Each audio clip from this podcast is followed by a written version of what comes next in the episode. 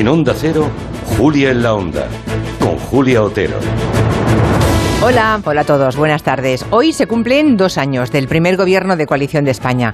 El día 12 de enero del 2020 parece muy lejano, ¿no? Pues no, solamente han pasado 24 meses. Bueno, pues Pedro Sánchez presentaba entonces sus ministros, con Pablo Iglesias como vicepresidente segundo. Y aquel día su objetivo era agotar la legislatura. Pocas semanas después nos cayó encima la pandemia, que les voy a contar que ustedes no sepan, y con ella pues una crisis sanitaria y económica de dimensiones desconocidas desconocidas entonces y aún ahora, si me apuran. Hemos llegado, por tanto, al Ecuador de la legislatura y, a pesar de la pandemia, pues no son pocas las medidas y las leyes que el Ejecutivo ha conseguido ir sacando adelante en estos dos años, a pesar de su debilidad parlamentaria, ¿no? de sobras conocida.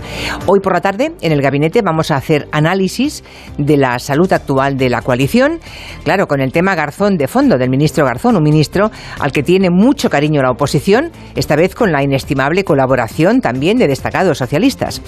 ¿Agotará Pedro Sánchez el mandato? Como hace dos días repetía e insistía el presidente.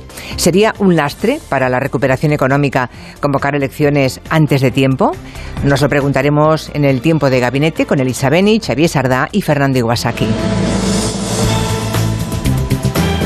Se lo acaba de decir Elena Gijón, nuestra compañera, la, directora del informativo del mediodía, eh, que viene Nadia Calviño porque está, ella está precisamente en el Consejo de Ministros desde el primer momento.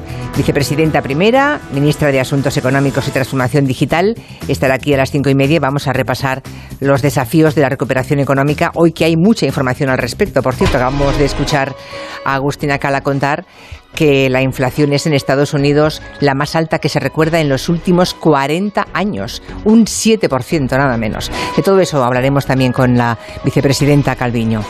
Hoy, mm, hace tres días que los escolares han vuelto a las clases presenciales a pesar de la sexta ola y lo han hecho con cambios en algunos protocolos de cuarentena y suspensión de clases.